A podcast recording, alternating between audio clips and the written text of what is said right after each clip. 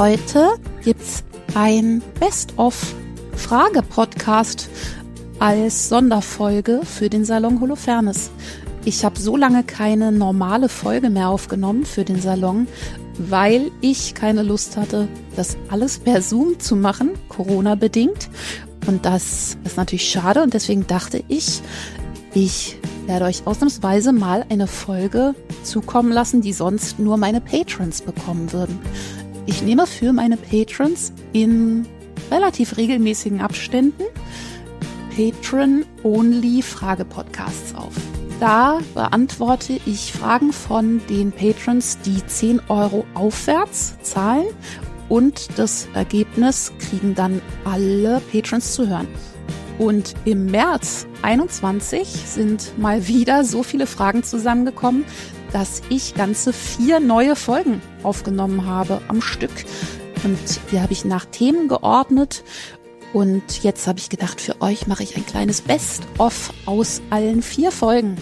Das sind einzelne Folgen zu den groben Überthemen Kreativität, Songwriting und so Geschichten zu einzelnen Songs von mir. Dann alles, was so mit Patreon und meinen Projekten zu tun hat und sowas, was ich im weitesten Sinne Lebensführung nennen würde. Daraus kriegt ihr jetzt heute einen Zusammenschnitt. Ich hoffe, es macht euch Spaß und wenn es euch Spaß macht, dann kommt doch rüber. Da habe ich noch einiges von im Schrank. www.patreon.com slash Judith Holofernes. Patreon schreibt sich Patreon. Vielleicht kommt ihr ja vorbei ich freue mich auch über neue Leute, die mitmachen, weil es wirklich auch für mich sehr lustig ist und sehr erhellend. Viel Vergnügen!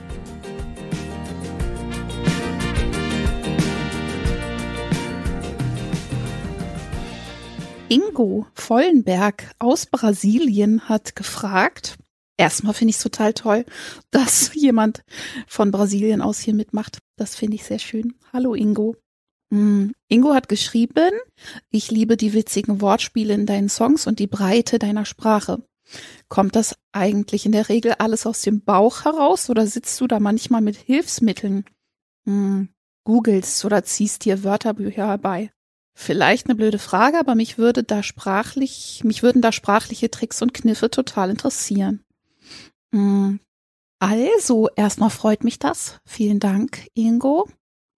Also, erstmal, ja, ich ziehe mir relativ vieles einfach aus einem Art inneren Fundus in meinem Kopf, in den Tiefen meines Unterbewusstseins und diesen Fundus habe ich natürlich über Jahre so halb bewusst gefüttert, gefüllt.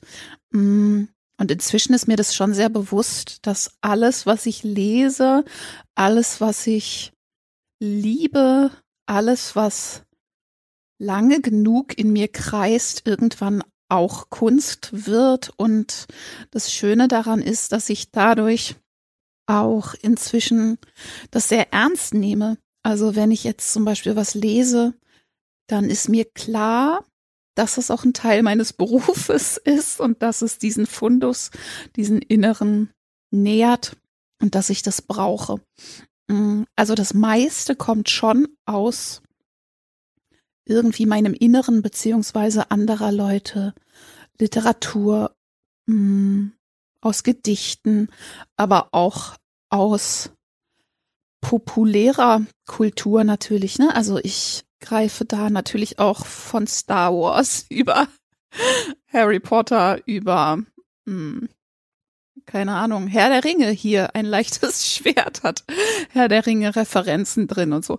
Also ich greife da auf vieles zu, von dem ich sagen würde, dass es so eine Art kollektives, inneres, unterbewusstes, mh, mm, ja, gefüttert hat. Auch, also nicht nur mein eigenes. Mm. Und ich überlege gerade, ich glaube, ich habe da aber teilweise beim Schreiben dann schon beinahe so eine Art Systematik. Also erstmal schreibe ich natürlich alles, was so von alleine aus mir raussprudelt ich schreibe erstmal nicht, hm, nicht stringent chronologisch. Also ich schreibe nicht eine erste Strophe, dann eine zweite Strophe, dann ein Refrain, sondern ich sammle und dann ordne ich. Und das macht das sehr viel einfacher. Und tatsächlich ab einem bestimmten Punkt fange ich dann aber auch an, so ein bisschen systematisch bestimmte Spielfelder, vielleicht kann man das so sagen, aufzumachen. Also ich weiß, ich möchte ein Lied schreiben, das heißt ein leichtes Schwert und dann weiß ich darum, darin geht es um Schwerter und ich habe schon alles rausgehauen, was mir dazu eingefallen ist. Und dann kann es aber schon sein, dass ich auch mal google und sage, hm, Sprichwörter, Schwert oder so. Ganz manchmal rufe ich tatsächlich auch ein Reimlexikon zu Hilfe. Aber ja, also mein inneres Reimlexikon ist ganz gut gefüllt inzwischen. Ich habe das auch früher wenig gemacht. Das Einzige, was lustig ist am Reimlexikon, finde ich, ist, dass man manchmal auf völlig hanebüchene, absurde Abwege kommt durch einen Reim, den man da findet, wo man denkt, hahaha, nie im Leben kann ich dieses auf jenes reimen. Und durch diesen ja, großen inneren Sprung kommt man dann manchmal auf Ideen, die entzückend viel Sinn ergeben. Also ganz manchmal mache ich das schon auch. Lieber Ingo.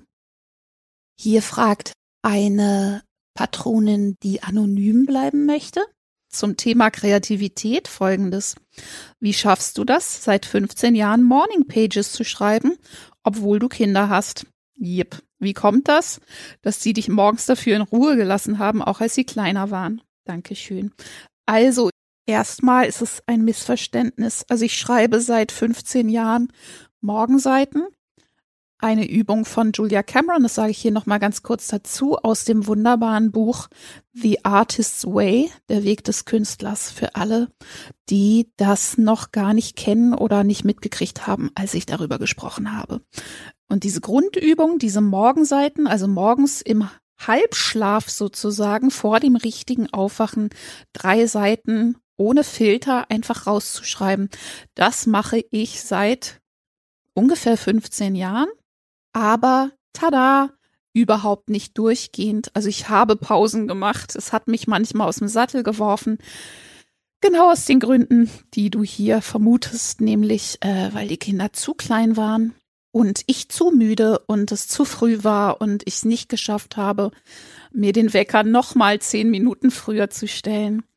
Aber ich habe es immer bedauert in den Phasen, wo ich es nicht geschafft habe und ich habe immer wieder zurückgefunden und ich habe irgendwann geschafft, die Lücken kleiner zu halten. Also ich habe irgendwann angefangen, hm, kürzere Morgenseiten zu schreiben. Also ich schreibe inzwischen nicht, wie von Julia Cameron vorgeschlagen, äh, ich glaube DIN A3 Seiten. Oder was schlägt sie vor? Sogar, nee, Quatsch. Nee, DIN A3 wäre ein bisschen zu krass, aber zu DIN A4? Ja, DIN A4 schlägt sie vor. Ich schreibe so normale Notizbuchseiten voll und ich schreibe wirklich sehr schnell. Also inzwischen sind meine Morgenseiten so in acht Minuten, würde ich sagen, acht bis zehn Minuten erledigt. Und ähm, das mache ich inzwischen tatsächlich auch an Schultagen, wenn ich um 6.40 Uhr aufstehen muss. Ähm, trotzdem. Und das bewährt sich wahnsinnig gut. Ich hab's, soweit ich mich erinnern kann, doch, ich habe es teilweise auch mit Kleinkindern gemacht, die dann irgendwie mich angrabbeln und anlabern und stören und ähm, das war dann auch nicht optimal, aber ich habe es irgendwie trotzdem gemacht und die Kinder haben irgendwie gelernt, dass Mama Morgenseiten schreibt und ich denke dann immer, vielleicht fangen sie ja irgendwann später auch an, wenn sie noch älter sind und erinnern sich daran, dass ich das verteidigt habe wie eine Löwin und ähm, möge es ihnen ein Vorbild sein. Schwieriger noch als die Kinder übrigens ist in dem Fall manchmal mein Mann, der faszinierenderweise immer noch subtil ein bisschen beleidigt ist, wenn ich morgens nicht kuschel, sondern schreibe. Ähm, aber hey, er lebt mit mir zusammen seit geraumer Zeit und muss er irgendwie mit dealen. Ähm, ja, Daniel. Daniel fragt noch was zu den Morgenseiten. Vielleicht ist die Frage doof, aber nein, Daniel, keine Frage ist doof. Schreibst du im Dunkeln? Kann mir vorstellen, wenn du vor Schreibbeginn das Licht anmachst, bist du schneller wach. Das stimmt. Und tatsächlich, lieber Daniel, besitze ich einen Stift, der im Dunkeln leuchtet. Den habe ich mir allerdings gekauft, um nachts Ideen aufschreiben zu können, weil ich gedacht habe, dass ich meinen Mann dann weniger verrückt machen würde mit meinen nächtlichen Kreativitätsanfällen. Und Überraschung, macht ihn natürlich trotzdem verrückt. Mm. Im Moment ist es immer hell, weil ich ja Gott sei Dank nicht in die Schule muss. Hurra! Aber sonst habe ich tatsächlich teilweise mit diesem im Dunkeln leuchtenden Stift, also der beleuchtet dann so die Seite, geschrieben. Kann ich sehr empfehlen. Ingo aus Brasilien hat noch eine kreative Frage, sehe ich hier gerade. Ach so, genau, die hatten sich verirrt unter verschiedene, unter verschiedene Posts. Meine Frage bezieht sich auf das biografische Schreiben. Wie viele Gedanken machst du dir darüber, welche Grenze du für die Öffentlichkeit ziehen möchtest? Welche Gedanken sind zu privat und welche doch zu spannend, um sie vorzuenthalten? Gibt es Dinge, die du pauschal aus autobiografischen Erzählungen, die veröffentlicht werden, heraushältst oder siehst du da wenig Tabus? Wie ist es vor allem bei Geschichten, die andere vielleicht nicht so gut aussehen lassen? Ich freue mich sehr auf deine Gedanken. Liebe Grüße aus Brasilien, lieber Ingo nach Brasilien. Also, das ist eine wahnsinnig spannende Frage und ich habe die endgültig für mich auch noch nicht gelöst. Ich habe ein ganz tolles Buch, mindestens ein ganz tolles Buch über das Memoirenschreiben gelesen von Mary Carr, die ich sehr liebe. Einer, habe ich auch schon davon erzählt, einer wunderbaren Memoiristin und die hat dazu relativ vieles geschrieben. Die ist aber auch nicht so zimperlich. Die sagt im Prinzip, wenn Leute sich doof benommen haben, dann hätten sie sich halt nicht doof benehmen sollen. Aber ihr kennt mich wahrscheinlich inzwischen ein bisschen. Ja, das treibt mich um. Und ja, das macht mir Schwierigkeiten. Und Natürlich gibt es Momente, wo ich denke, oh weia, es wird irgendwann der Moment kommen, wo ich mich dem stellen muss. Also, ne, wenn ich dann wirklich fertig bin im Prinzip. Weil ich ehrlich gesagt, obwohl ihr alle das lest, noch so ein Gefühl von Intimität habe. Also natürlich wird ein zweiter Moment kommen, bevor ich das rausgebe an die Welt. Und natürlich ist es auch jetzt schon minimal gefiltert, aber wirklich nicht sehr. Also im Moment lasse ich eigentlich nur Sachen weg, wo ich denke, dass es die auch wirklich nicht braucht für die Geschichte. Und eine Regel von Mary Carr, die sie vorschlägt, ist, dass man immer sich selbst am kritischsten betrachtet und sich selbst am meisten in die Pfanne haut sozusagen, damit es keine quasi Vendetta-Rache Aktion ist, ne, nicht in Gefahr kommt, dass man sich so abarbeitet an irgendwelchen Leuten. Und das ist natürlich auch das Spannende ist am Memoir, Memoiren schreiben, dass man sich sehr genau damit auseinandersetzen muss, wo die eigene Verantwortung liegt. Und ich habe ja jetzt durch eure Kommentare unter den Texten teilweise schon das Gefühl gekriegt, ah, ich verrutsche da sogar. Teilweise bin ich dann vielleicht sogar sehr streng mit mir, weil ich das sehr brav befolge. Also da werde ich dann vielleicht auch teilweise nochmal in die andere Richtung nacharbeiten. Aber im Prinzip versuche ich schon, das Ganze zum Anlass zu nehmen, dass ich wirklich sehr genau hingucke und auch versuche über so Jahre alten Groll hinauszugehen und wirklich immer alle Seiten zu sehen und aber was ich mache auf Anraten meines Therapeuten tatsächlich, ist, dass ich oft einen völlig ungefilterten und auch sozusagen unklugen ersten Entwurf schreibe. Den schreibe ich dann wirklich nur für mich und aus selbsttherapeutischen Gründen. Und da, die sind dann nicht fair und die sind dann auch absichtlich, ja, einfach ein Ausgekotze quasi. Genau, und dann versuche ich aber auch nicht zu sehr in die andere Richtung zu gehen. Also ich versuche schon einfach das, was ich erzählen will, weil es gibt ja schon auch neben dem selbsttherapeutischen inzwischen einfach so eine Art Kern, habe ich das Gefühl, von dieser Geschichte. Also eine Art, ein Lernprozess, von dem ich das Gefühl habe, dass er geteilt werden kann und der sehr hart für mich war und wo ich denke, es ist doch schön, wenn ich daraus was erschaffen kann, was von Nutzen ist für die Welt, nicht wahr? Hm, für euch zum Beispiel. Und ja, da braucht es viel Wahrheit, die auch teilweise andere Leute betrifft. Und das ist echt nicht einfach. Und da kommt aber wieder sowas ins Spiel, was ich schon öfter erwähnt habe, glaube ich, wenn es um meine Kreativität geht. Ich habe, wie ihr wisst, aus meinem Schreiben ein großes Problem damit, ein People-Pleaser zu sein. Und ich habe ein großes Problem mit, ja, Gefallsucht, würde ich sagen. Das Komische ist aber, das hat sich immer auf alle möglichen Entscheidungen ausgewirkt und dafür gesorgt, dass ich mich in ganz vielen Sachen nicht durchgesetzt habe. Aber ich habe es immer geschafft, meine Kunst zu beschützen. Immer von Anfang an hat nichts davon im Prinzip beeinflusst, was ich dann am Ende des Tages gemacht habe, künstlerisch. Und darauf bin ich dann doch auch sehr stolz. Und so geht's mir auch jetzt mit diesem Schreiben. Also ich habe das Gefühl, dass ich tatsächlich das wegschieben kann. Also das kommt dann, ne, das sind dann so Schatten in meinem Augenwinkel, die sagen, oh weia, oh weia.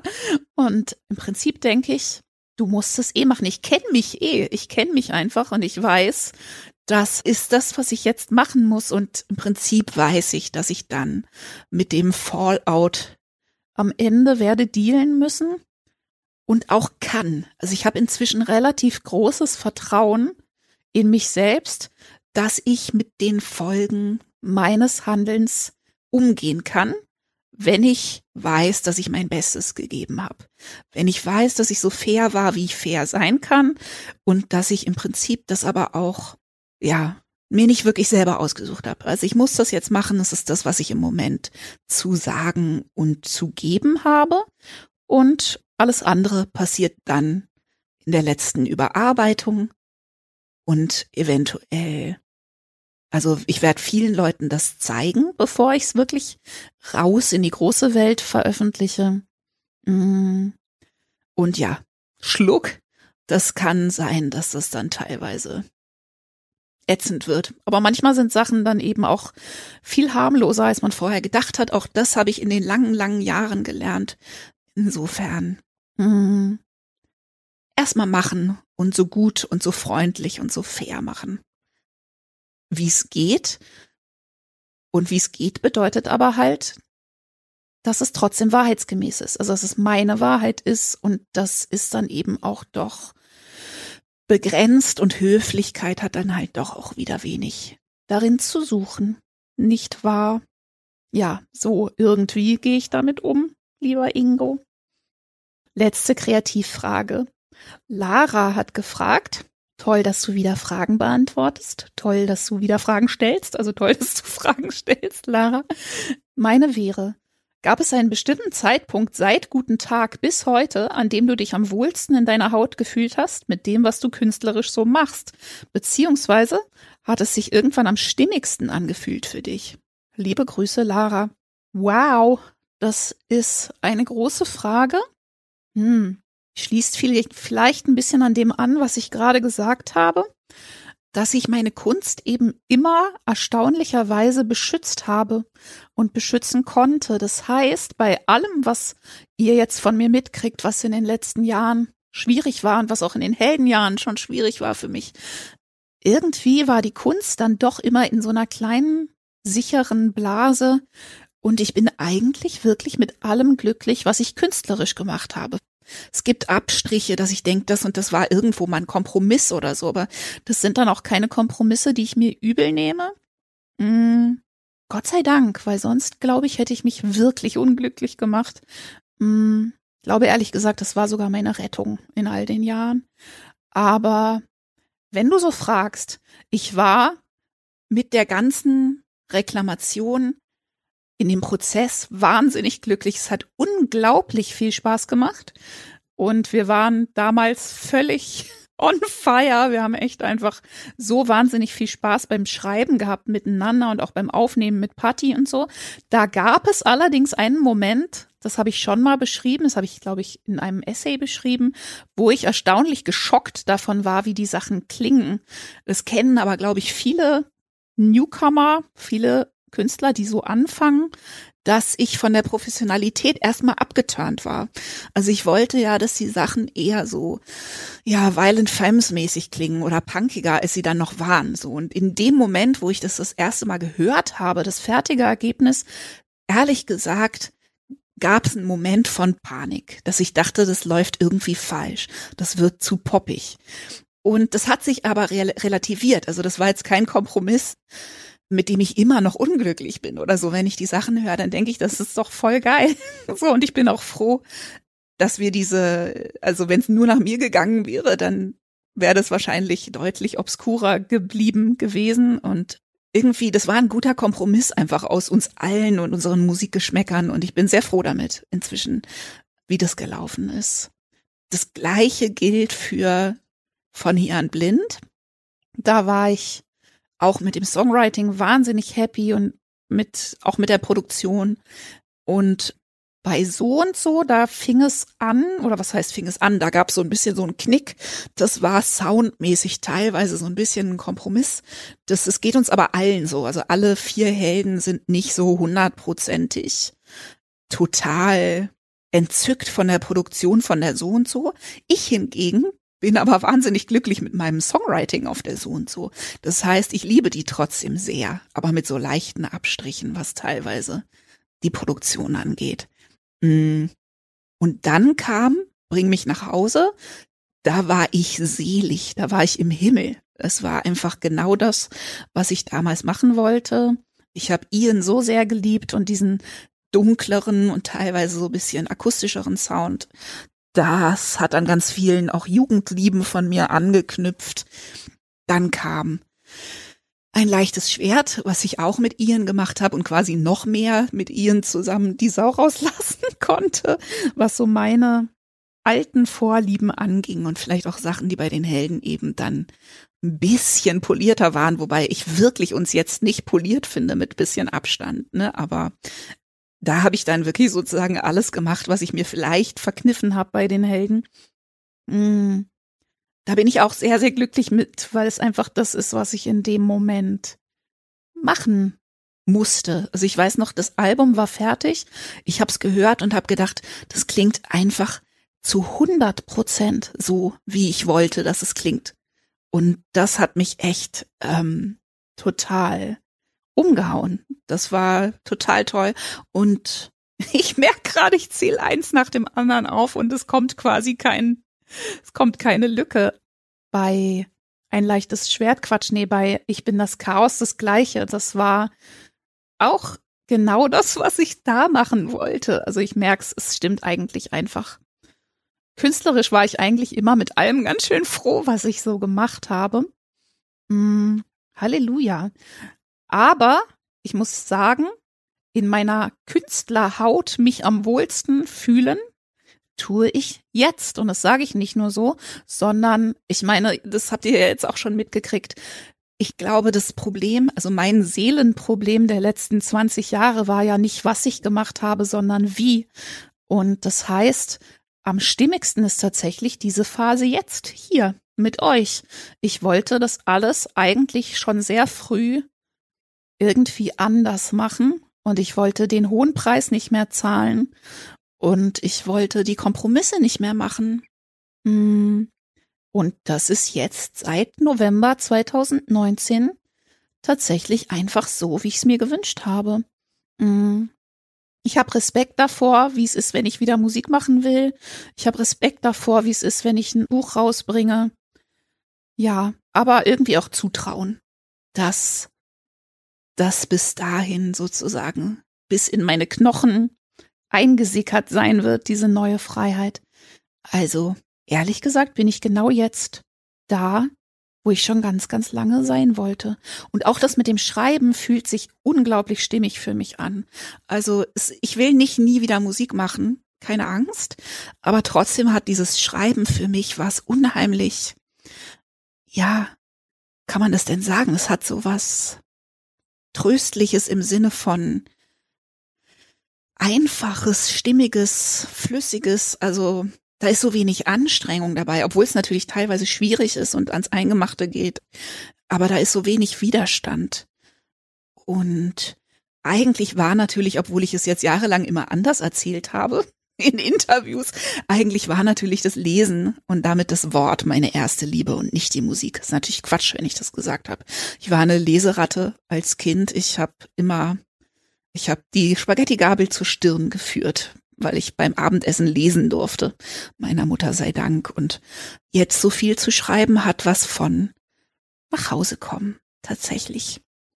So, Verena fragt, als ich neulich im Freundeskreis von dem erzählte, was du hier auf Patreon machst, meinte jemand, na ja, wenn das Geld knapp ist, könnten die doch auch einfach eine Wir sind Helden Reunion Tour machen.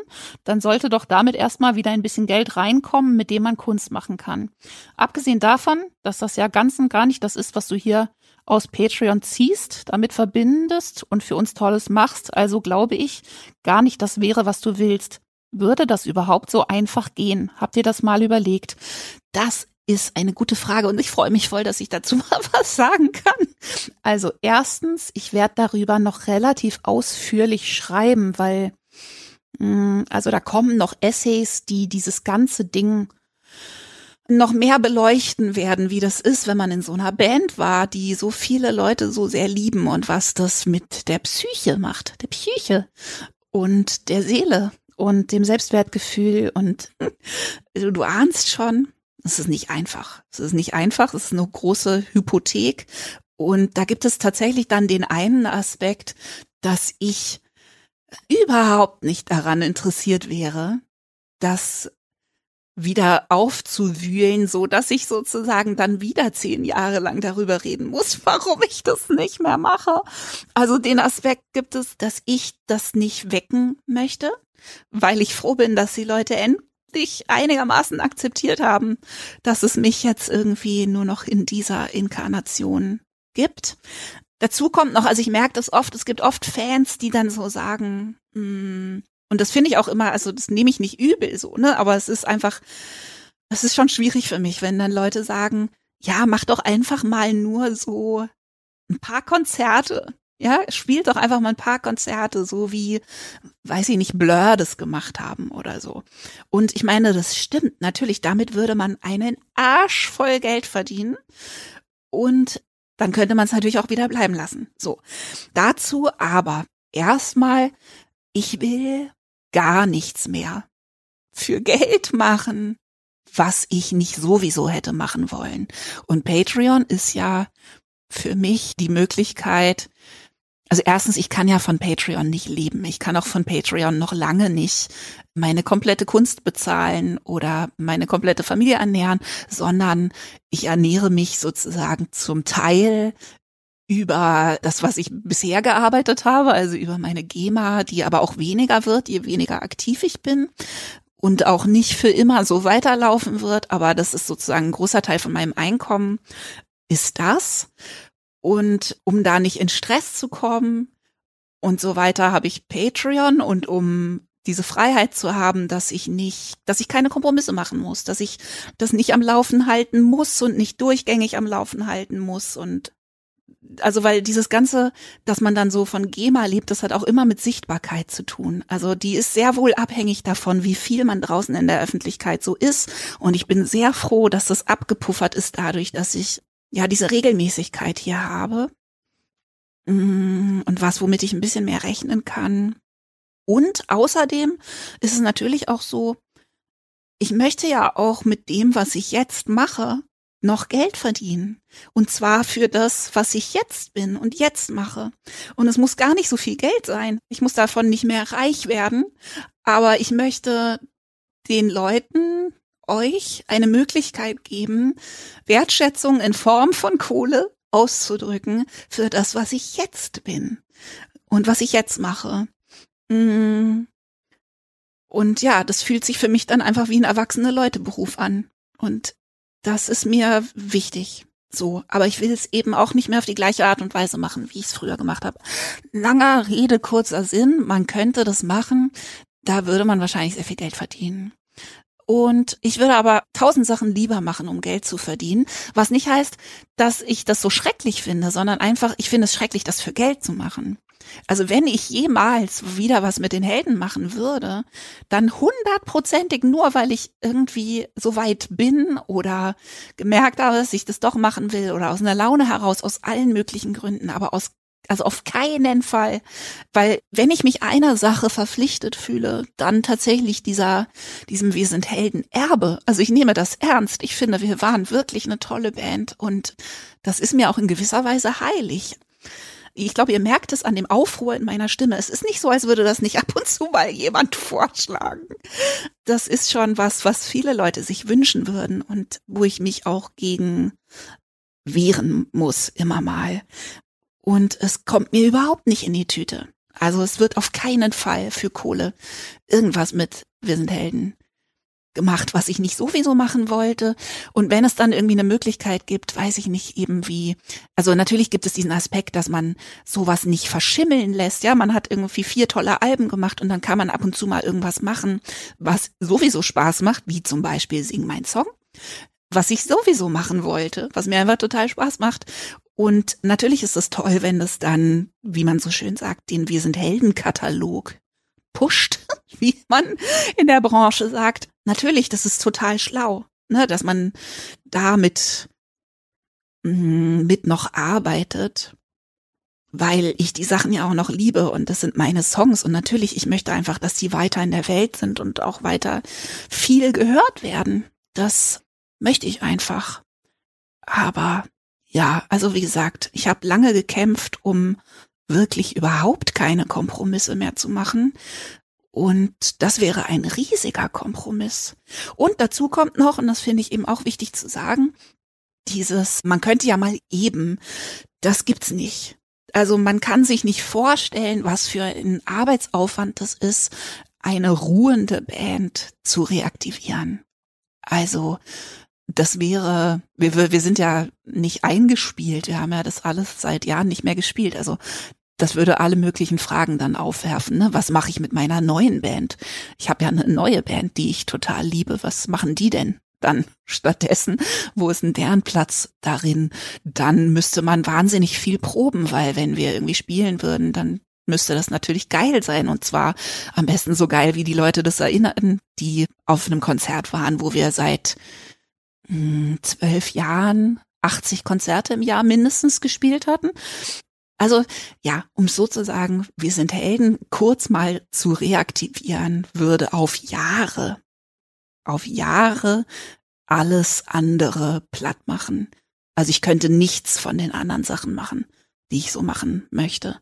Ich könnte nicht schreiben, ich könnte keine eigenen Songs aufnehmen, ich könnte keine Übersetzungsplatte aufnehmen, ich könnte mh, hm, nicht so ein schönes Leben haben. Ich würde meinen Hund nie wiedersehen. Ich würde meine Kinder nicht.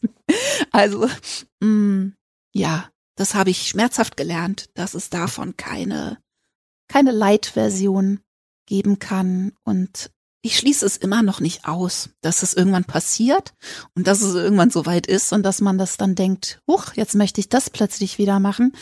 Aber im Moment habe ich einfach Sachen auf ich weiß es nicht, ich glaube, ich könnte die nächsten zwölf Jahre füllen mit dem Zeug, was ich jetzt aus mir heraus machen will. Und ich bin sehr viel, also ich bin sehr froh, dass ich sehr viel weniger Geld von euch dafür kriege, diese Sachen zu machen, als ich kriegen könnte, wenn ich Wir sind Helden reaktivieren würde. Und ich finde es wichtig, wenn ihr dann jemals sieht, sehen solltet, dass mit den Helden irgendwas passiert, dann könnt ihr halt total sicher sein, dass ich das so wollte. Und das ist doch schön, nicht wahr? So, ja, genau, da habe ich mich jetzt etwas erhitzt. Das heißt aber nicht, dass ich die Frage blöd finde, sondern die Frage ist wahnsinnig hilfreich für mich, weil ich da auch immer wieder mit konfrontiert bin und auch in meinem Schreiben das jetzt immer wieder vorkommt und das hilft mir, meine Gedanken dazu zu sortieren. Und ich freue mich auch, das hier dann ja, so ausführlich beantworten zu können und nicht immer nur blöd in zwei gekürzten Sätzen in irgendeinem Interview. Florian Scharf fragt, oh, wie schön.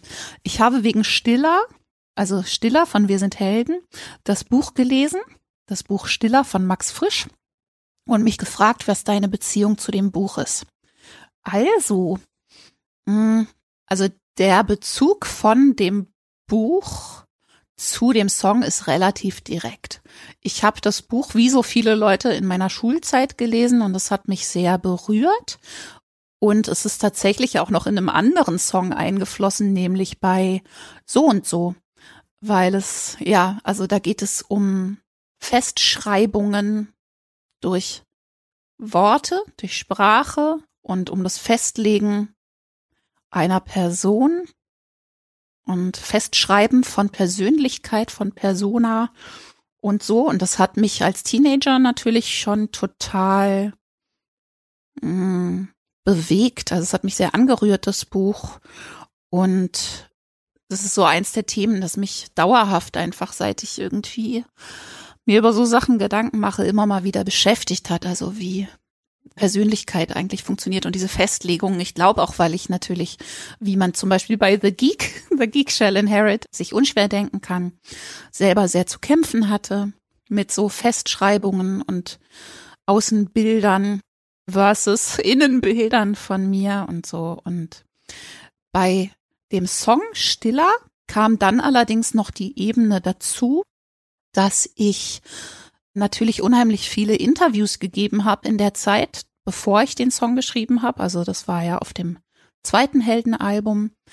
Und mich viel damit auseinandersetzen musste mit dem, was ich selber so sage und meiner eigenen Stimme und dem vielen, vielen sich erklären und sprechen. Und gleichzeitig habe ich ja immer Songs geschrieben und hatte in den Songs natürlich das Gefühl, alles besser sagen zu können und daher kam dann dieser Funke für diesen Song zu versuchen, in Poesie das einzufangen, wo die Sprache eigentlich nicht hinreicht. Also das ist ja das, was Poesie schönerweise kann. Also sie kann das Schillernde und Vieldeutige und Bewegliche von echtem Leben sehr viel besser einfangen, finde ich, als Sprache das sonst kann.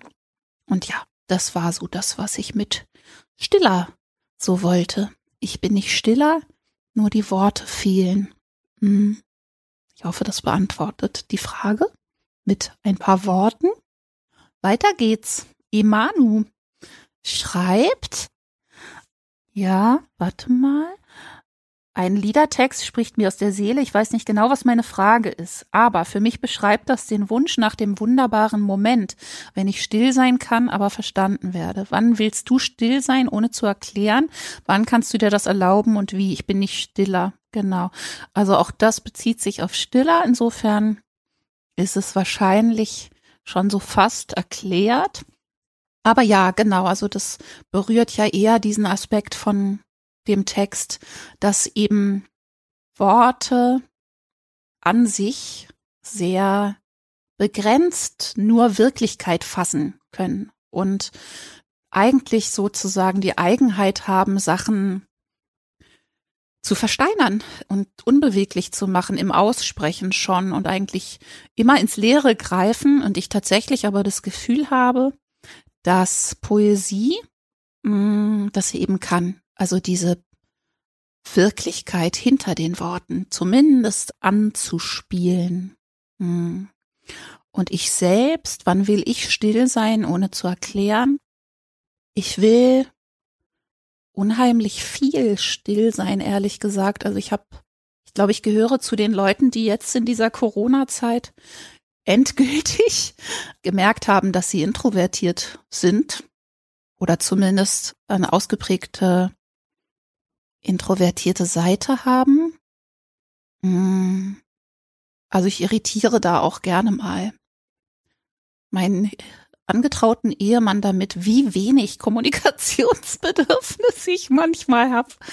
Ja, ich weiß nicht, ich, ich habe, je älter ich werde, irgendwie auch manchmal so eine Tendenz zu verstummen. Jetzt hier gerade natürlich überhaupt nicht, wenn ich einfach so vor mich hin plaudere und eure schönen Fragen mich anträgern, aber ich habe oft am Ende eines langen Tages nicht so viel Bedürfnis mehr, irgendwas zu sprechen oder so. Aber es ist natürlich auch, vielleicht ändert sich das auch wieder. Also natürlich sind wir jetzt auch immer zu viert zu Hause und so. Natürlich, also Bedürfnisse, die unterversorgt sind, werden natürlich manchmal auch riesengroß, nicht wahr? Mhm. Ich hoffe, das beantwortet das. So, Pia fragt, liebe Judith, ich würde mich freuen, wenn du etwas über Der Krieg ist vorbei erzählen würdest. Was bedeutet der Text für dich? Wie, wann, woher kam die Idee? Wie sind Text und Musik entstanden? Ich mag den Song sehr, sehr, sehr und bekomme schon fast beim Umdrehen der Chaosplatte eine Gänsehaut, weil ich weiß, was dann kommt. Seufz, wie schön.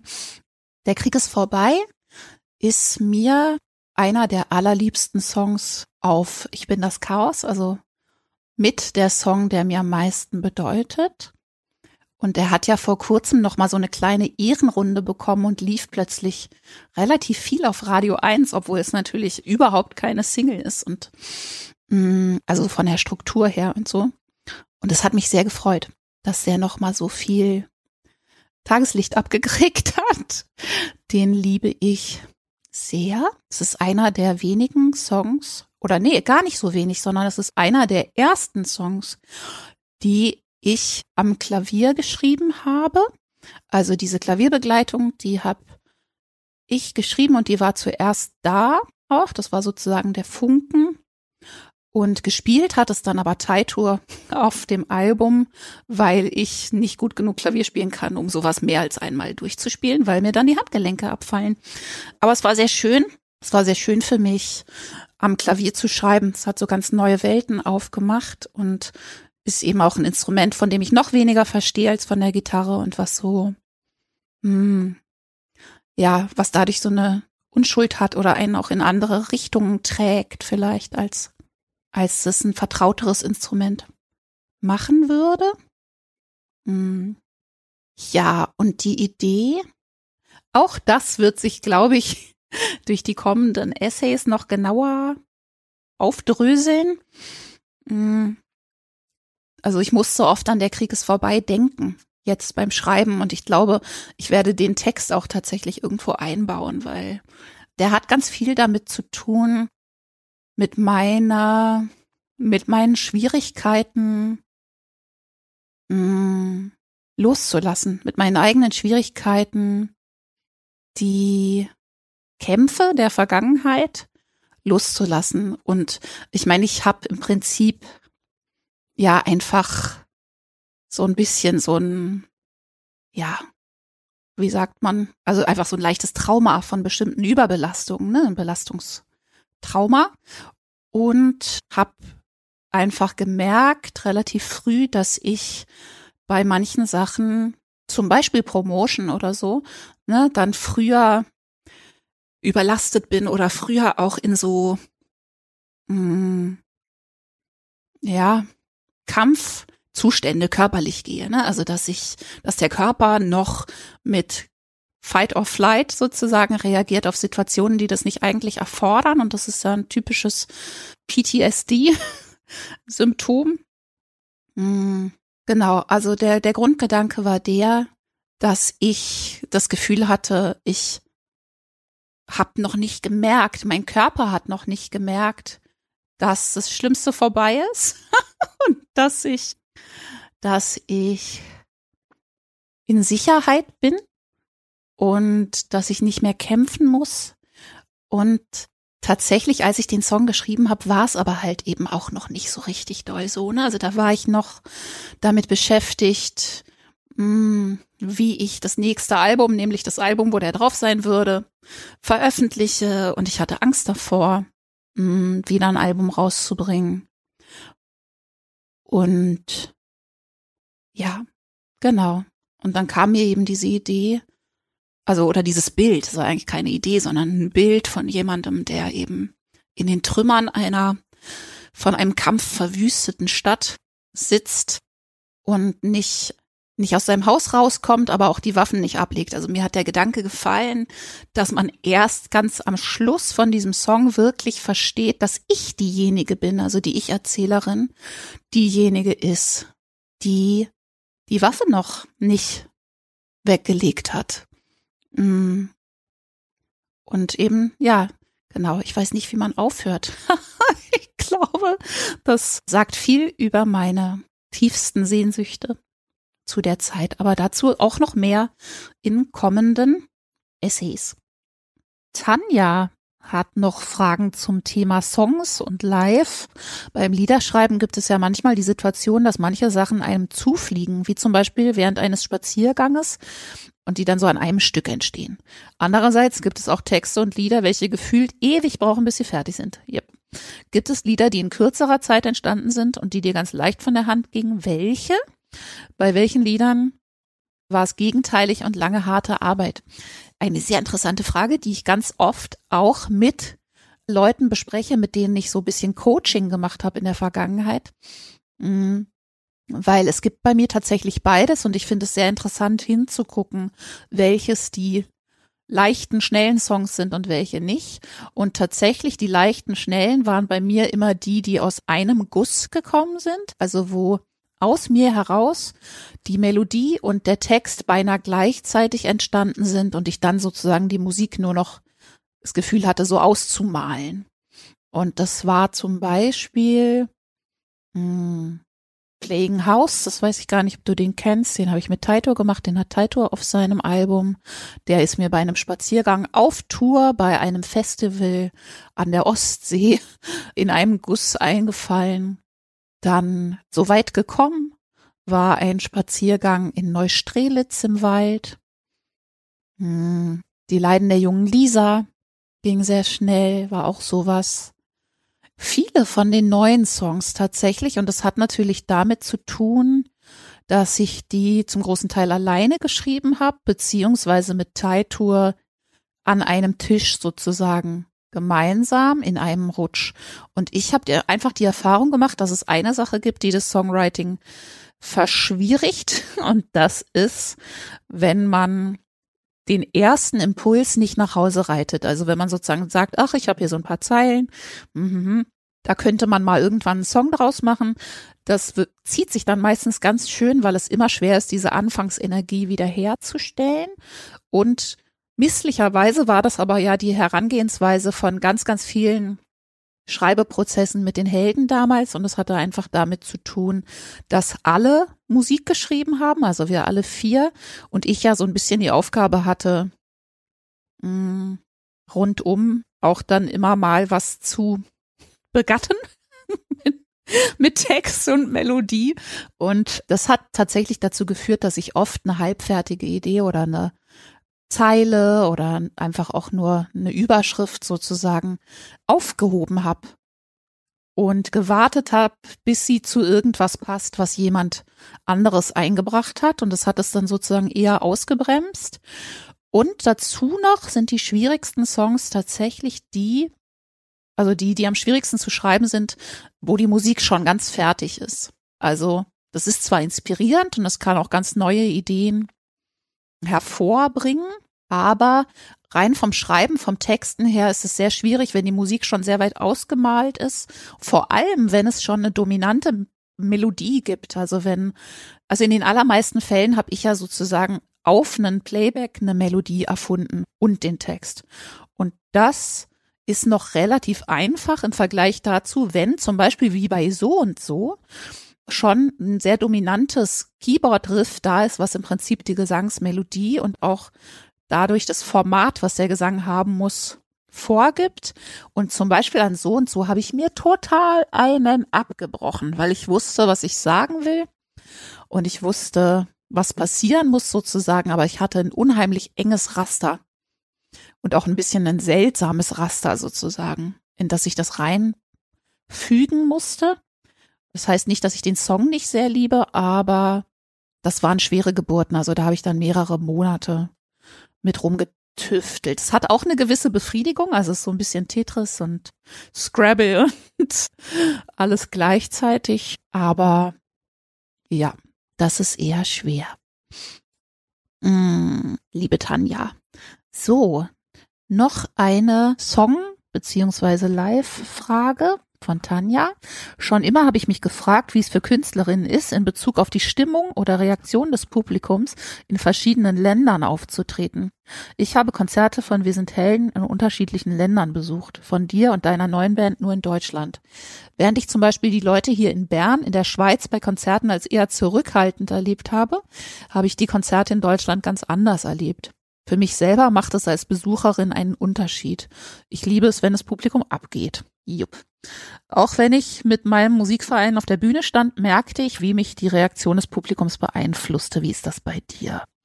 Ist es von vornherein so, dass du in bestimmten Ländern lieber spielst oder kannst du dem Publikum stets ganz neutral begegnen und lässt dich überraschen, was kommt?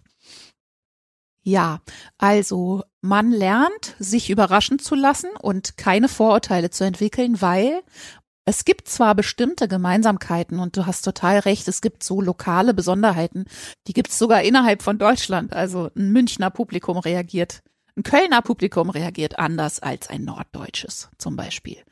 Und aber auch da wird man dann immer wieder überrascht und denkt, was war denn hier los? So, ne? Also, dass dann im Guten wie im Schlechten, aber meistens im Guten man dann plötzlich von einem Publikum total überrascht wird, wo man dachte, die sind hier bestimmt eher reserviert oder so. Was jetzt konkret die Schweiz angeht, da hast du total recht, das Schweizer Publikum ist irgendwie auf eine bestimmte Art und Weise reservierter.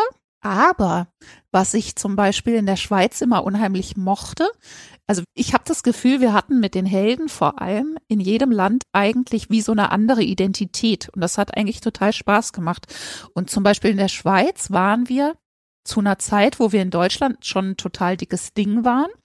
Was natürlich auch die Euphorie und, und Bewegung im Publikum mit erklärt. Also es ist ja auch immer ein kollektives Phänomen. Je fetter die Band ist, umso doller weiß man, was man zu tun hat, nämlich rumhopsen, so, ne?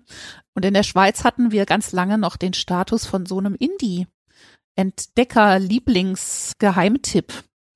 Und das fand ich auch sehr schön. Das hatte eine andere Ausstrahlung. Das war dann so ein bisschen, ja, einfach irgendwie subtiler. Die Schweizer flirten sehr subtil, aber es hatte was.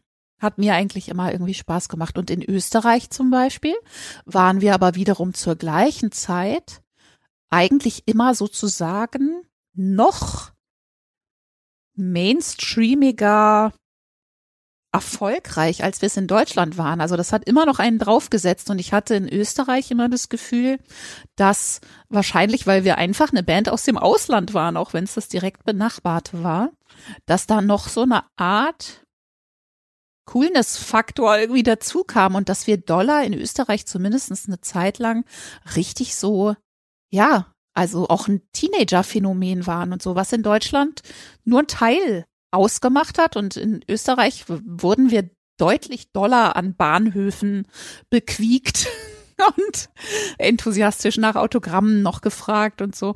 Also das hatte eine andere Ausstrahlung. Da waren wir irgendwie noch Dollar Popstars, sogar Dollar als in unseren dollsten Popstar-Zeiten in Deutschland.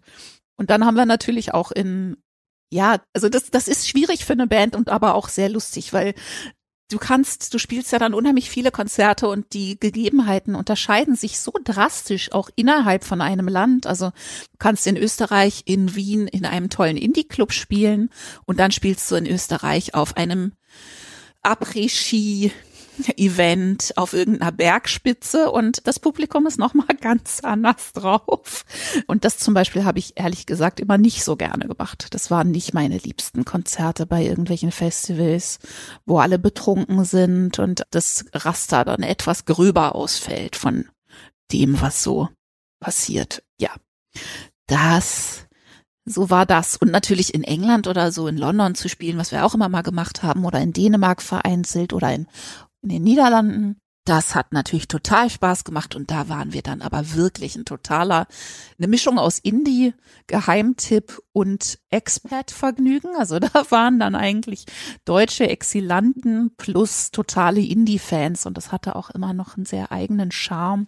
Und ja, aber natürlich hält einen das auch als Band flexibel und irgendwie auch bescheiden und so, dass man eben sogar zu seinen fettesten Zeiten, also so, sogar zu den Zeiten, wo das in Deutschland halt irgendwie auf jeden Fall mehrere tausende Hallen waren und so, hat man dann eben doch auch ein Konzert in der Schweiz vor 500 Leuten dazwischen oder in der Schweiz vielleicht ein paar mehr, aber dann in, in London oder so. Und das ist schön. Da muss man dann selber auch so sein, ja, sein Ding so anpassen dran. Und das fand ich immer irgendwie ganz schön, aber auch anstrengend, auch schwierig. Eine Frage von einer anonymen Patronin. Ich habe gehört, dass den Drachenreiten ein buddhistisches Bild für den achtsamen Umgang mit den eigenen Gedanken ist. Also in dem Sinne, dass die eigenen Gedanken nur behutsam gelenkt und nicht gezwungen werden können. Hattest du dieses Bild bei der Coverentwicklung im Kopf? Ja, hatte ich. Tatsächlich. Also das Bild vom Drachenreiten ist eins der so für mich ja stärkeren Bilder im Buddhismus und ich hatte auch immer, hm, ich kann es gar nicht genau erklären, aber ich hatte immer so das Gefühl, dass das auch für meine Kreativität ein sehr passendes Bild ist. Hm, also, dass ich auch in meinem Schreiben den Drachen reite und nicht ja, genau. Also genau diese Mischung aus Kühnheit und Zartheit, die da gefragt ist, ähm, auch sehr viel mit dem Schreibeprozess zu tun hat und mit dem, wie Kreativität so funktioniert. Mm. Und gleichzeitig hatte ich bei dem leichten Schwert tatsächlich auch über einen Winkel eh sowieso auch natürlich meine buddhistische Praxis im Hinterkopf gehabt und so wie das Gehirn funktioniert, so sprunghaft, hatte es mir dann dieses Bild in den Kopf gegeben, wo allerdings der Drache natürlich ein laserspeiendes Ungetüm ist. Mm, ja, das hat sich so ein bisschen verselbstständigt. Aber da hast du ganz recht. So, dann hast du noch eine Frage zum Buddhismus. Ich habe in den ersten Frage-Podcasts auch über meine buddhistische Praxis gesprochen. Das heißt nicht, dass du jetzt nicht fragen sollst, beileibe nicht, sondern da wollte ich nur sagen, wenn dir jetzt noch irgendwas fehlt, dann kannst du dann, nachdem ich jetzt geantwortet habe, ja da auch noch mal gucken. Vielleicht war ich da schlauer, weil ich auf Teneriffa saß und übers Meer geguckt habe. Also da kannst du auch noch mal nachhören. Mm, wie bin ich zum Buddhismus gekommen? Also ich war ein sehr philosophisches Kind.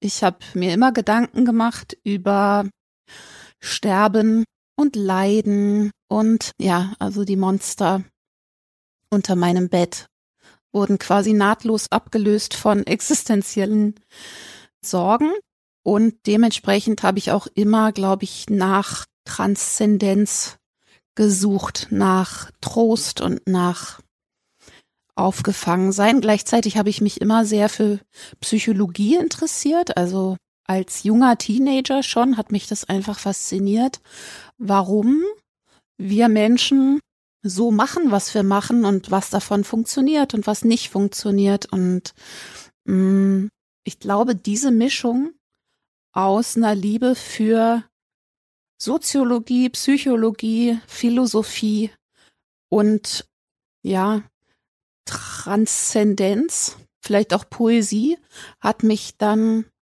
am Ende zum, also am Ende pf, mit 24 zum Buddhismus gebracht. Mm, und zwar, jetzt muss ich kurz nachdenken. Also ich denke, das hat auch damit zu tun, hm, dass ich keinerlei religiöse Prägung von zu Hause habe. Also ich bin überhaupt nicht christlich aufgewachsen, habe aber doch relativ viel mich immer für Religionen interessiert. Und ich glaube, das, was den Buddhismus für viele im Westen so attraktiv macht, ist ja, dass es im Prinzip keinen Glaubenssprung gibt. Also man muss eigentlich nichts glauben. Es ist ja eigentlich auch nur im weitesten Sinne eine Religion, sondern eigentlich eine Lebensphilosophie. Und das ist mir natürlich sehr entgegengekommen, weil ich, wie soll man im hohen Alter, also ich kann mir das immer nicht so richtig vorstellen, wie man mit 24 noch beschließen kann, dass man plötzlich an Jesus glaubt oder so, ne? Das bestimmt auch schön also an Jesus glauben, ist ein bisschen der falsche Winkel, aber du weißt, was ich meine. Also ich glaube, es ist sehr viel schwieriger, mh, sich auf andere Religionen noch einzulassen, wenn man nicht damit aufgewachsen ist, wenn man da eine Sehnsucht hat. Mh, mir hat es immer gefallen, dass das im Prinzip einfach ein, ein Weisheitsweg ist, den man auch einfach schrittweise ausprobieren kann für mein Gefühl. Also ich bin dann irgendwann in mein Meditationszentrum gegangen. Also Pola hat schon meditiert, als wir zusammenkamen, hatte das aber noch überhaupt nicht so gerichtet oder in einer Gemeinschaft gemacht. Hat sich auch immer total für Philosophie interessiert. Mm. Und ich habe dann damals noch in Kreuzberg unser Meditationszentrum gefunden, in dem ich dran vorbeigelaufen bin. Und das ist inzwischen viel größer geworden und umgezogen. Und damals war es ein ganz kleiner Raum mit einem tollen Lehrer. Und ich war da ein, zwei, drei Mal und hatte einfach sofort das Gefühl, dass das in dieser Mischung aus ja, Weisheitslehre und aber auch einfach konkreter Anleitung zur Alltags Gestaltung, Alltagsbewältigung mir unheimlich schnell total eingeleuchtet hat. Also ich weiß noch, dass ich da saß und einfach dauernd dachte, oh, ja, Gott, so und dass es sowas Erleichterndes hatte, dass ich da saß und dachte, ja, genau, so ist es. Ja, und dann habe ich jahrelang sehr intensiv praktiziert, also Pola und ich, wir beide. Mm, Pola ist irgendwann sogar Anleiter geworden. Mm, wir waren ganz viel in Retreats und sogar noch wirklich zu Heldenhochzeiten hm, haben wir dann teilweise uns eine Woche zurückgezogen im Schweigen irgendwie ins Allgäu und das war immer wahnsinnig wertvoll für mich und ein ganz, ganz wichtiger Bestandteil von dem, was mir auch geholfen hat, mit den schwierigeren Aspekten von Fame und so weiter umzugehen. Hm, Allerdings hat's mich dann mit dem zweiten Kind so ein bisschen aus der Kurve geworfen, mehr als ein bisschen, ehrlich gesagt. Also im Moment würde ich sagen, ich bin sozusagen immer noch Buddhistin aus Überzeugung.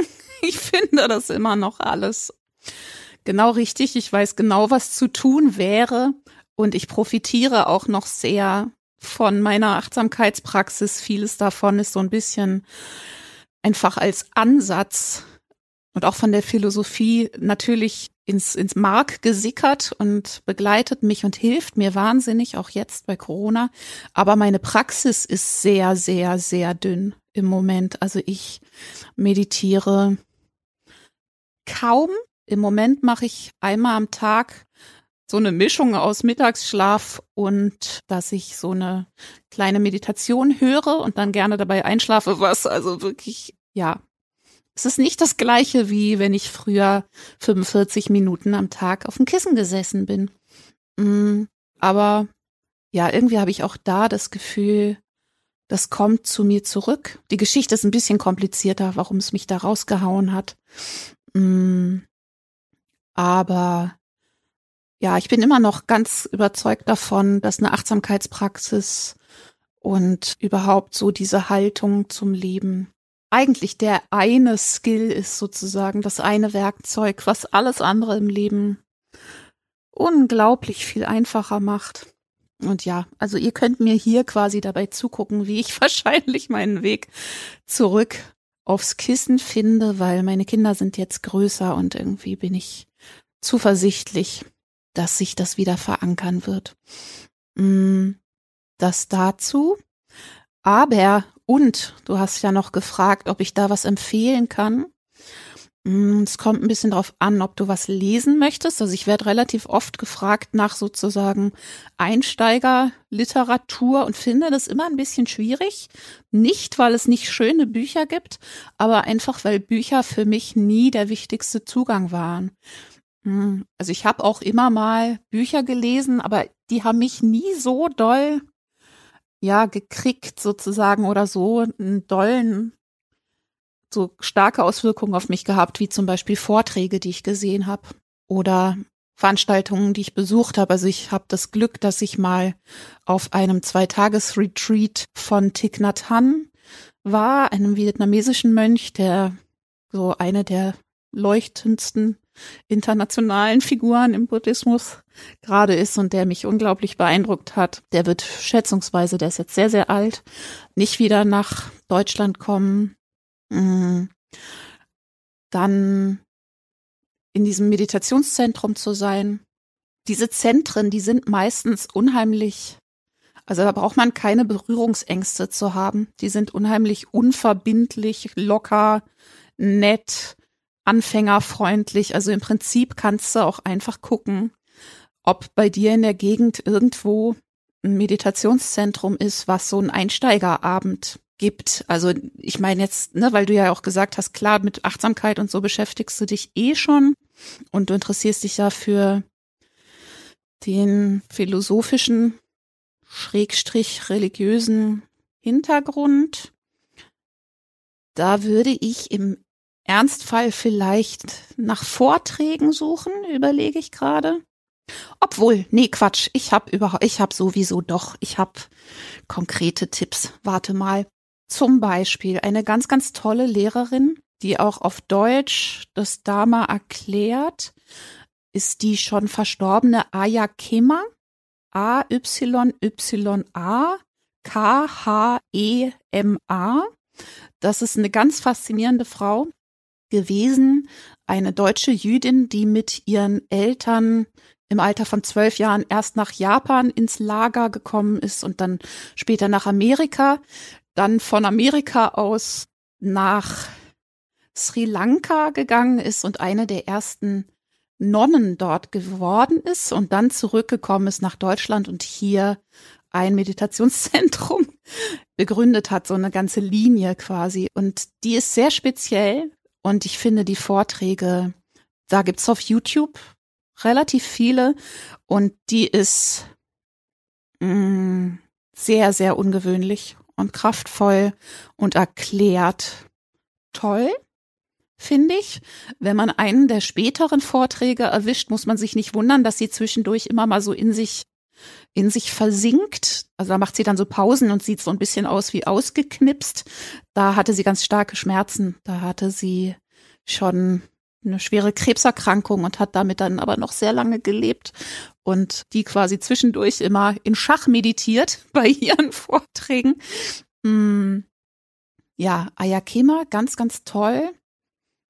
Dann Thich Nhat wunderschön, finde ich. Also der berührt mich einfach sehr, weil der auch ein sehr poetischer Lehrer ist, der wunderschöne Kalligraphien auch macht, dafür so ein bisschen berühmt ist und der aber auch im Vietnamkrieg war und ja, sehr spannende Lebensgeschichte. Von dem kann man gut mal was lesen, finde ich. Hm. Gut, das wird jetzt ein Podcast mit bisschen überlegen, weil ich da immer das Gefühl habe, das quasi richtig machen zu wollen, weil es mir wichtig ist. Mm. Ah ja, ich habe jetzt gerade noch Jack Cornfield entdeckt, der ja, also da bin ich sozusagen ganz schön spät zur Party gekommen. Das ist so einer der kalifornischen großen Lehrer, also so eine Ausprägung vom Buddhismus, wo auch die wunderbare Tara Bragg dazu gehört. Den habe ich immer schon so ein bisschen auf dem Schirm gehabt und jetzt habe ich ein paar Meditationen von ihm im Netz entdeckt, die mich wahnsinnig berühren, weil er eben auch eine unheimlich liebevolle und mh, mm, so poetische Sprache hat. Da gibt es zum Beispiel eine ganz kurze Meditation. Das ist, glaube ich, einfach die heißt A Steady Heart in Times of Coronavirus. Und die finde ich wahnsinnig tröstlich, 13 Minuten. Mm, aber ich merke gerade, das ist alles noch nicht so richtig deine Frage. Also das ist eher, wie ich im Moment so praktiziere. Und du scheinst ja sowieso da auch schon tief drin zu stecken. Und dir geht's eher um den religiösen Aspekt. Mm. Also ich kann nur sagen, dass ich finde, dass es sich lohnt, sich diesen Hintergrund anzuschauen, gerade wenn man den Impuls schon hat, weil, also ich bin ein großer Fan von Achtsamkeitspraxis aus quasi Psycho-Seelenhygiene und diese ganzen etwas sachlicheren, westlicheren Ansätze, die es da jetzt gerade gibt, dass jetzt alle gemerkt haben, das ist irgendwie gut für die Gesundheit und für alles wunderbar. Ist es auch, ist auch gut für die Konzentration. Aber es geht natürlich weit darüber hinaus mm, und bestimmte Aspekte von Trost und Verbindung und mh, mm, Erklärung auch. Also am Ende des Tages ist der Buddhismus ja eine Philosophie, die die Kraft hat, einem die Angst vor dem Tod zu nehmen und so, ne? Und das, diese etwas größeren Würfe, die bleiben einem natürlich verborgen, wenn man da so ein bisschen prosaischer rangeht. Ich denke aber auch noch mal drüber nach. Also wenn mir dazu noch mehr Tipps einfallen, dann werde ich die auch mal einfach vielleicht als Blog-Eintrag teilen. So. Hm. Lu. Hallo Lu. Lu, es tut mir so leid, dass du immer noch dein Bild nicht bekommen hast. Hm. Ich habe gestern mal versucht, mit links zu zeichnen. Ich glaube, das will keiner haben. Hm. Ich freue mich sehr, dass du hier noch ausharrst und ich werde dir ein ganz besonders schönes, schönen Text dann irgendwann zeichnen. Hm. Lou schreibt, liebe Judith, mich würde interessieren, wie wichtig dir das Berühmtsein ist. Das hat ja mit gesehen werden zu tun. Wann fühlst du dich gesehen? Wie möchtest du gesehen werden? Und von wem möchtest du gesehen werden? Ich habe noch nicht alle Podcasts gehört und weiß daher nicht, ob die Frage schon gestellt wurde. Hm, ich glaube, die Frage wurde noch nicht gestellt. Und es ist, es ist ein bisschen ein Finger auf die Wunde oder beziehungsweise es ist eine sehr wichtige Frage für mich. Und ehrlich gesagt ist es im Grunde eine der großen Fragen, die ich versuche über mein Schreiben gerade auch zu beantworten. Für mich, also ich versuche mein eigenes Verhältnis zum Berühmtsein, zu Ruhm, zu dieser vielen Rückmeldung, zu Bedeutsamkeit und so weiter auch irgendwie im Schreiben zu klären, auch um da zu noch mehr Freiheit zu kommen weil natürlich viele von den Sachen, die mich in den letzten Jahren ja so erpressbar gemacht haben, vielleicht oder beeinflussbar, natürlich damit zu tun haben, dass vielleicht mein eigenes Verhältnis dazu, was ich da eigentlich von mir aus selber möchte, und natürlich auch, was ich da jetzt möchte als erwachsene Frau, ne? im Gegensatz zu, was wollte ich, als ich angefangen habe, davon zu träumen mit 13, so, ne? Das für mich zu klären, da liegt, glaube ich, unheimlich viel Freiheit drin. Hm, mal gucken, ob ich irgendwas quasi mitteilen kann, was ich schon weiß. Also es wird, die Frage wird sicher in den nächsten Essays noch ausführlicher beantwortet, weil ich sozusagen auf dem Papier drüber nachdenken will.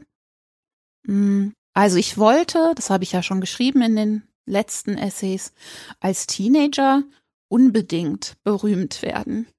Ich habe aber, wenn ich genauer hinschaue, eben rausgefunden, dass ich damit ein bisschen andere Sachen gemeint habe, als viele andere Leute meinen. Eigentlich meint wahrscheinlich jeder irgendwie was anderes damit. Und ich glaube, ich habe hauptsächlich gemeint, mh, mm, Bedeutung finden, Wirksamkeit, und aber vor allem Zugehörigkeit. Also ich war einfach inbrünstiger Fan, war total verliebt in die Kunst von anderen Leuten und im Prinzip wollte ich einfach zu den Leuten gehören, die sowas machen. Hm, das heißt, in meinen Fantasien kamen immer irgendwelche Partys vor, wo ich mit solchen Leuten herumsitze und in Schwarz-Weiß fotografiert werde.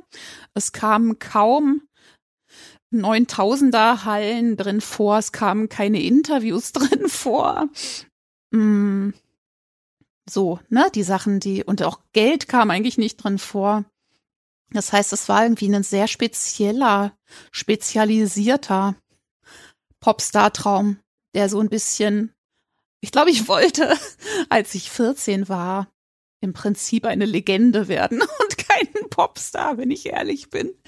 Aber das war sehr heiß, dieser Wunsch. Das war ganz, ganz dringend. Das war, das hat mich wirklich, also ich habe, weiß noch, dass ich Tränen vergossen habe darüber, dass ich dachte, das wird nicht passieren, das ist unrealistisch und dann weiß ich nicht. Also es war das Einzige, was ich wollte. im Prinzip. Ne? Es wird so, mh, hm, sagen wir mal, eine bedeutsame Künstlerin zu werden. Ne? Ich habe das dann immer so halb ironisch zum Popstar zusammengefasst. Ich habe dann auch immer gesagt, ich werde Popstar und habe mich dadurch so leicht ironisch distanziert. Aber ja, im Prinzip war das knallernst so. Und ich glaube, es hat eben mit so einer gewissen Verlorenheit auch zu tun gehabt und aber natürlich auch mit Talent und Hingezogenheit und Liebe und so, ne? Also es ist leicht, finde ich, diesen Ehrgeiz der wurde mir natürlich als jungem Mädchen auch immer als irgendwie unanständig gespiegelt. Im Mittelpunkt stehen wollen, ehrgeizig sein, sich darstellen wollen. Das sind ja Sachen, die einem vor allem als Frau und vor allem als junger Frau dann oft auch so halb bewundernd, halb tadelnd irgendwie gespiegelt werden und mh, mm, das wird dann schnell so ein bisschen zum Lebensthema. Also ich finde es auch total spannend, weil ich inzwischen denke, wenn Frauen vor allem, aber für Männer gilt das wahrscheinlich genauso. Also, dass es ganz wichtig ist, wenn man Kunst machen möchte, dass man sich möglichst früh mit seinem eigenen Ehrgeiz aussöhnt und den kennenlernt und genau hinschaut, weil Ehrgeiz ist ja eine tolle Kraft, wenn darin eine Klarheit liegt, was man denn möchte.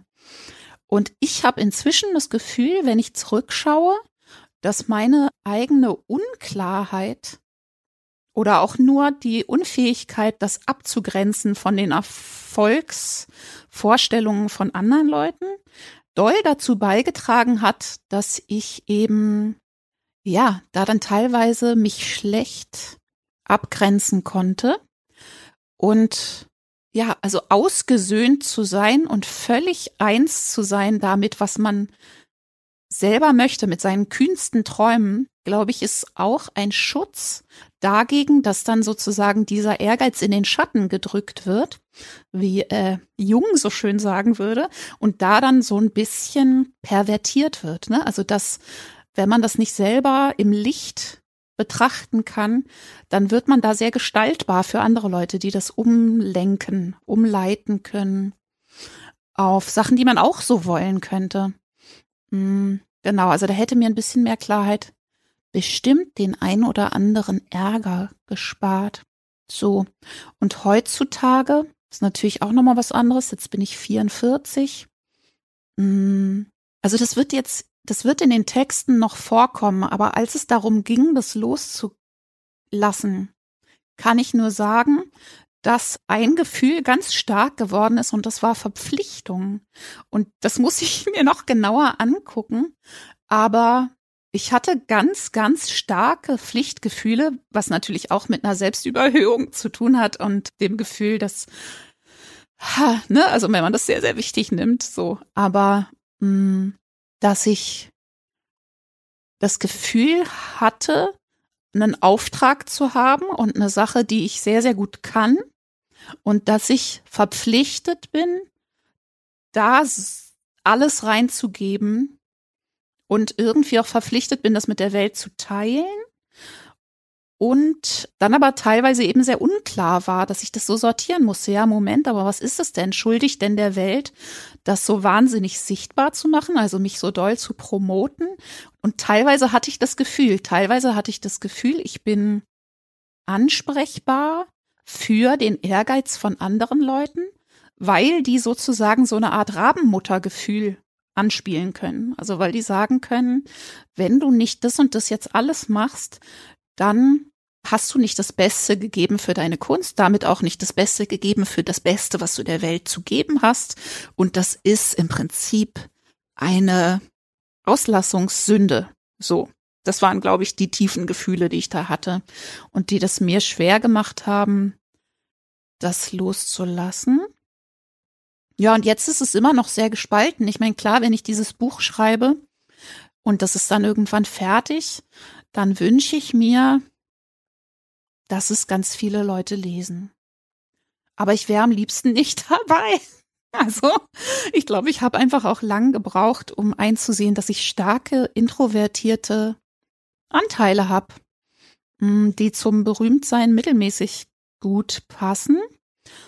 Und ich habe große Widerstände, wieder rauszugehen in die Welt und diesen gemütlichen Zirkel hier zu verlassen. Aber ich möchte natürlich auch nicht, dass da eine Blockade draus erwächst und ähm, möchte auch sozusagen mh, hm, mir da durch die Wunden der Vergangenheit vielleicht keinen zukünftigen Spaß verderben lassen.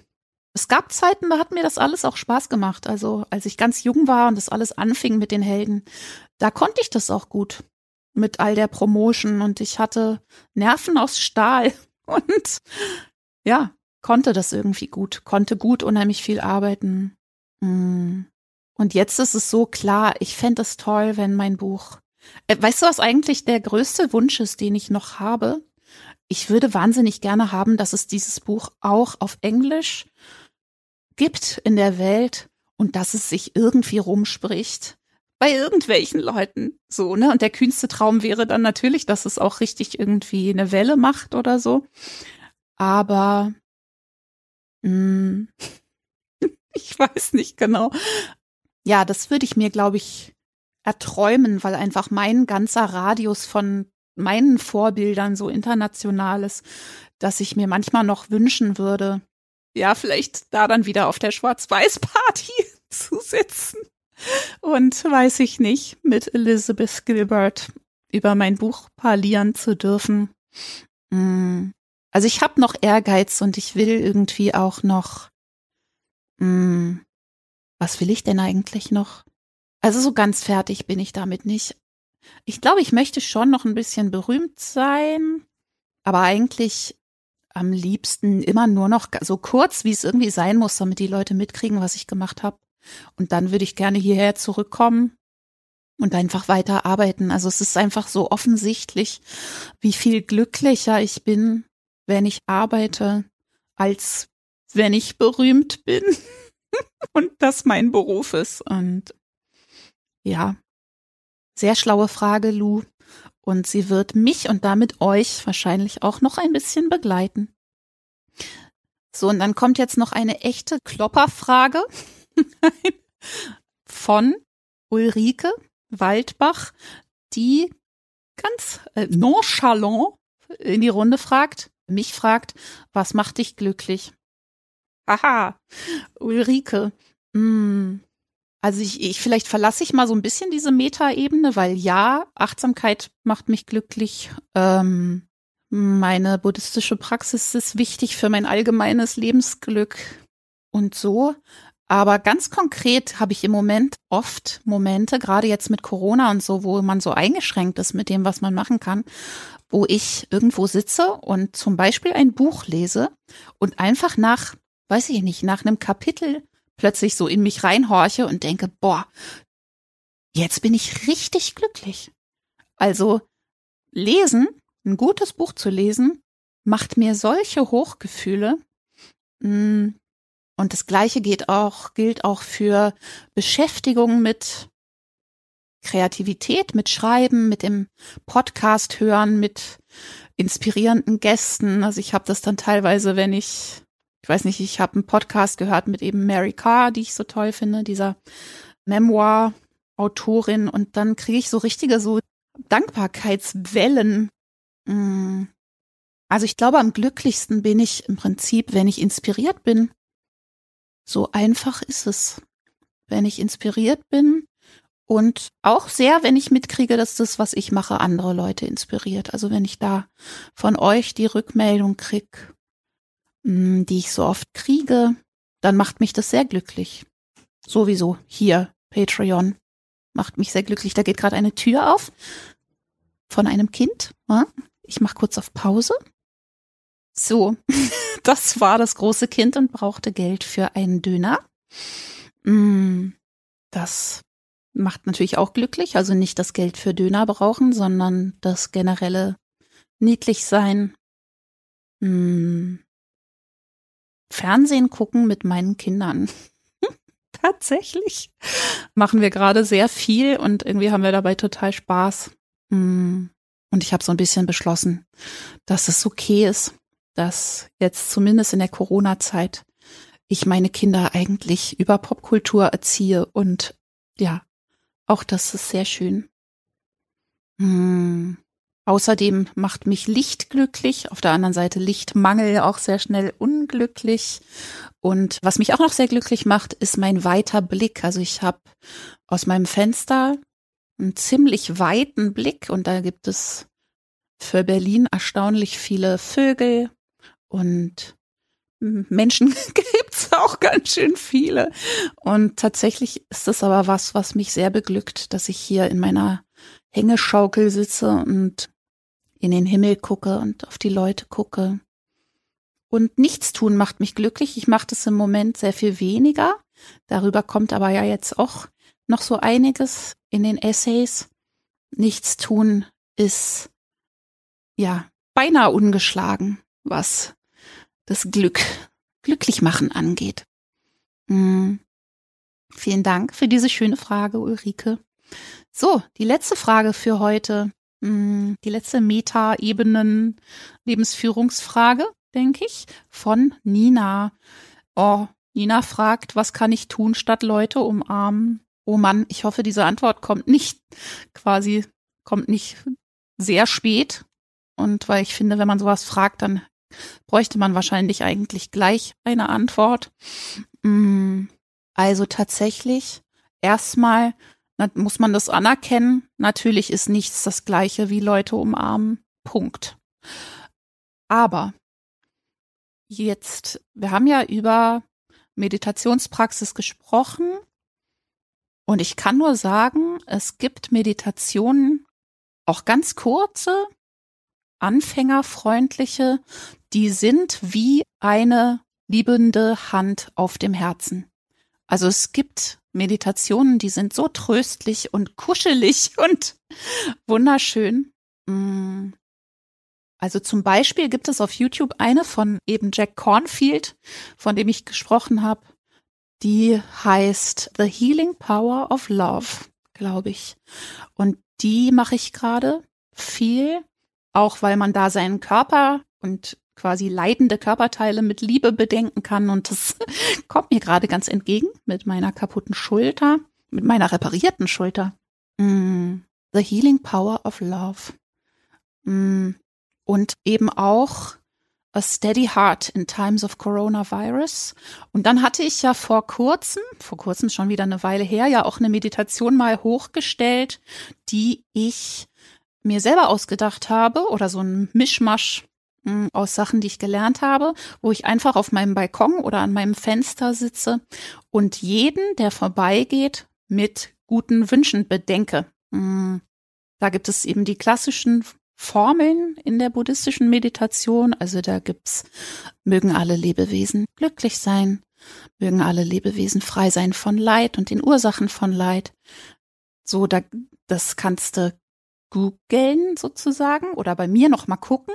Und die kann man aber natürlich abwandeln. Da kann man sich selber was ausdenken. Ne? Und dann hm, mögest du gesund sein, du Opi, der hier vorbeiläuft. Mögest du frei sein von Leid. Mögest du dir keine Sorgen machen um deine Liebsten. Mögest du leicht und heiter durch diese Zeit gehen können. Hm, da kann man sehr kreativ werden und also es ist, es klingt nach einer Plattitüde, aber es funktioniert, dass wenn man Schwierigkeiten hat, mm, also wenn die Zeiten es schwierig machen, Liebe auszudrücken und Liebe zu leben und auch genug Berührung und so weiter zu bekommen, dass Liebe geben und wenn es nur im Geiste ist, nicht wahr, wahnsinnig hilft. Also das kann ich sehr empfehlen. Und ja, ich finde aber übrigens auch, dass irgendwie, ich habe schon gedacht, es müsste eigentlich hochgesicherte, weiß ich nicht, mobile Fußmassagedienste geben, die weiß ich nicht. Oder wo man hingehen kann und seine Füße durch eine Plastikwand steckt und dann wenigstens mal die Füße massiert kriegt oder so. Also das ganze Thema Berührung ist natürlich total unterbelichtet. Mm. Ja. Ich hoffe, dass das vielleicht ein bisschen hilft, aber genau, Leute umarmen fehlt trotzdem.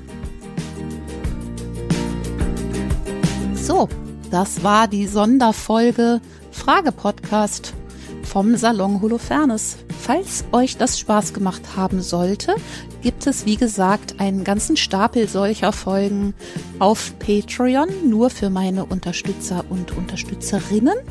Und Patrons ab 10 Euro aufwärts können in größeren Abständen auch Fragen stellen. Und dann gibt's wieder einen neuen Haufen solcher Folgen. Und mir macht das Ganze ganz wahnsinnig viel Spaß. Wenn also jetzt bei euch Fragen offen geblieben sind, kommt doch rüber und macht mit www.patreon.com slash Judith Holofernes.